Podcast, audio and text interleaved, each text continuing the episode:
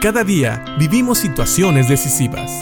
La Biblia nos da seguridad, nos anima y nos instruye. Impacto Diario con el doctor Julio Varela. Hemos estado viendo en la primera epístola de Juan algunas cosas que como creyentes debemos de tomar en cuenta para vivir una vida que le agrada a Dios. Primero, en el versículo 5 del capítulo 1 de Primera de Juan, vimos que es imposible que haya tinieblas en Dios. Por lo tanto, nosotros, si decimos que tenemos comunión con Dios o con Cristo, tenemos que hablar la verdad, tenemos que vivir la verdad y tenemos que dejar de practicar el pecado. Y dice el versículo 7 del mismo capítulo 1 de Primera de Juan, pero si andamos en luz como Él está en luz, tenemos comunión unos con otros y la sangre de Jesucristo, su Hijo, nos limpia de todo pecado.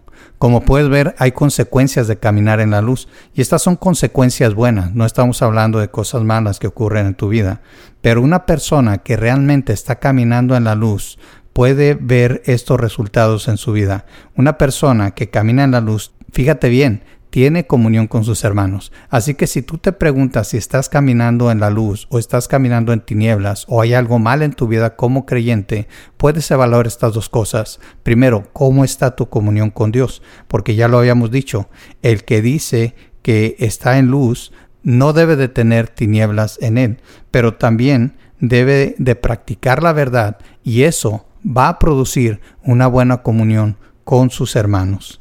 Y la segunda parte de los resultados de esta comunión, de este caminar en la luz, es que la sangre de Jesucristo nos limpia de todo pecado. Nosotros sabemos que somos limpios en la sangre de Cristo cuando somos salvos. Eso es lo que produce una vida santa, eso es lo que produce una justificación, el hecho de que Dios nos vea como justos y no como culpables por nuestros pecados. Pero también en la vida diaria el creyente debe de buscar la confesión de sus pecados y el perdón de los pocos pecados que pueda haber cometido durante el día. No porque el creyente vive en pecado, sino porque el creyente puede caer en pecado. Y eso lo vamos a ver más adelante. Así que no te asustes.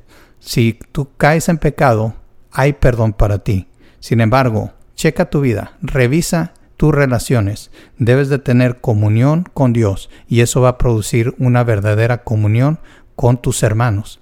Esto es una muestra palpable de que estás caminando en la luz. Es una muestra palpable de que estás teniendo comunión con tus hermanos, con Dios, con el Espíritu Santo, con Jesucristo. Como ves, todo eso va relacionado. Así que, ¿cómo está tu vida relacional?